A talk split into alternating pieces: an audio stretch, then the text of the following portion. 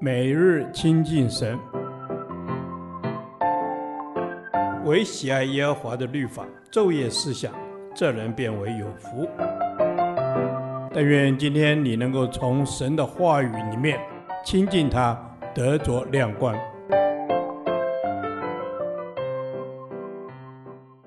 立位记第五十一天，立位记二十四章十到二十三节，兄弟和睦同居。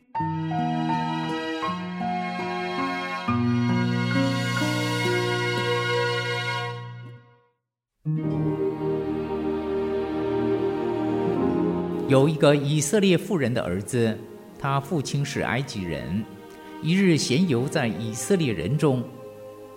这以色列妇人的儿子和一个以色列人在营里争斗。这以色列妇人的儿子亵渎了圣名，并且咒诅，就有人把他送到摩西那里。他母亲名叫示罗密，是但支派底伯利的女儿。他们把那人收在监里，要得耶和华所指示的话。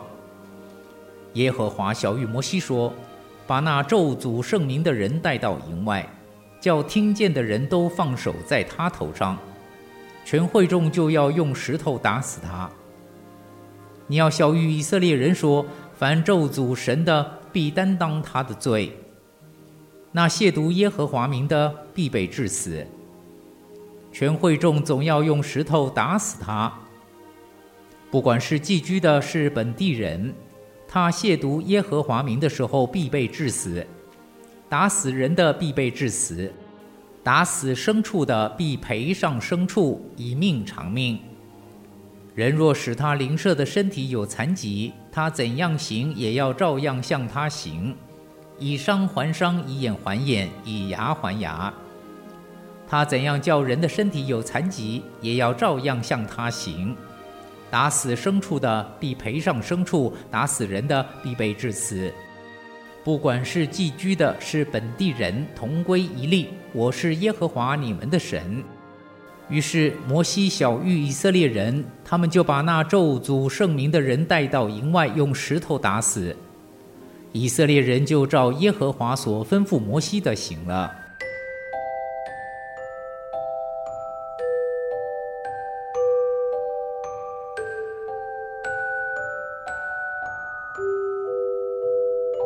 本段的内容提到了弟兄的相争、人际关系的冲突，接着引用的律法也都和人际有关。例如，人若使他邻舍的身体有残疾，他怎样行，也要照样向他行。神的心意显然是要他的子民们和睦同居。兄弟相争，往往是因为生命和生活态度不同的问题。惹祸的以色列人是以色列妇人和埃及人所生的。这表明了他掺杂的生命，一半是以色列人的生命，一半是外邦人的生命。由于是掺杂的生命，不能全然敬畏神，也不能全然爱他的兄弟，以致亵渎的话由他的口中而出。所谓掺杂，就是把两种属性完全不同的东西放在一起，例如把属灵的和属世界的放在一起，把爱神和爱世界的放在一起。属灵的生命若是有了掺杂，走起来一定不正，就如同牛和驴一起耕地一样，是弯弯曲曲的，最后导向灭亡的道路。就如这掺杂的以色列人一样。经文里又说，惹祸的那日，这妇人的儿子闲游在以色列人中，闲游就是没有目标，也没有工作。如果神的儿女们没有目标，又没有侍奉，就容易在神的家中成为惹祸的人。掺杂的生命加上没有目标，是许多信徒得罪神的原因，也是造成教会纷争的主要因素。根据经文的背景，我们可以想见，这个以色列人是由于和弟兄相争后失去控制，终于亵渎神的名。因此，亵渎神常常是由亵渎人开始的。更进一步的说，侮慢弟兄也是神所不许的，因为人都是按着神的形象造的，所以主耶稣提醒我们：凡骂弟兄是拉加的，难免公会的审断；凡骂弟兄是魔力的，难免地狱的火。神再次晓谕以色列百姓：打死人的必被治死；人若使他邻舍的身体有残疾，他怎样行，也要照样向他行。神不希望他的子民彼此伤害，乃要和睦同居。因为金灯台必须是一体成型，才能发光；教会也必须合一，才能见证神的荣耀。而那贵重的油，也是和睦同居所带来的祝福。此外，陈设饼足足有十二个，完整的十二个饼才是神所悦纳的素祭。因此，在神面前最美的素祭，就是神子民的和睦同居。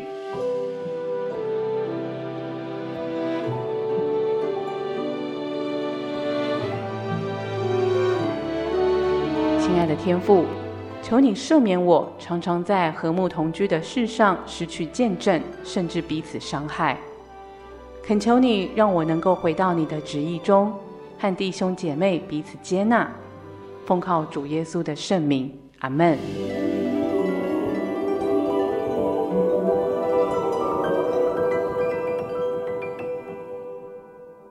导读神的话。诗篇一百三十三篇一至二节，看哪，弟兄和睦同居是何等的善，何等的美！这好比那贵重的油浇在亚伦的头上，流到胡须，又流到他的衣襟。阿门。主啊，你喜爱我们弟兄姐妹之间可以彼此和睦，彼此扶持，一起过合你心意的生活。谢谢你赐下许多弟兄姐妹在我们当中。成为一家人，彼此造就，彼此成全。阿门。主啊，你说看呐，弟兄和睦同居是何等的善，何等的美。愿和睦的心和灵常常与我们同在，带下合一的灵，彼此同心同行，能够发出那良善和美好。阿门。亲爱的天父，谢谢你，谢谢你，你的灵在我们当中兴起，赐下那个和睦的心，使我们能够彼此相爱，互相尊重，成为彼此的帮助，让我们能够建立一个温暖和谐的关系，让我们在合一当中彰显你的爱和恩典。阿门。主啊，你喜爱我们与家人们一起过和睦的生活，你称这为美善的事，你说这是何等的宝贵。愿你常与我们同在，带领我们天天过和睦的生活，世代走在你的祝福当中。阿门。主是的，你说看呐，弟兄和睦同居是何等的善，何等的美。这好比那贵重的油浇在亚伦的头上，流到胡须，又流到他的衣襟。主，这是你的应许和祝福，也是我们所渴望的。愿我们弟兄姐妹和睦同居，你就能从天降下那贵重的膏油。孩子们知道，你那高油留下来，在那里就充满着喜乐和平安；有你的恩高留下来，那里就充满着祝福和圣洁。阿门。主啊，是的，愿我们的关系好像那个贵重的油浇在亚伦的头上。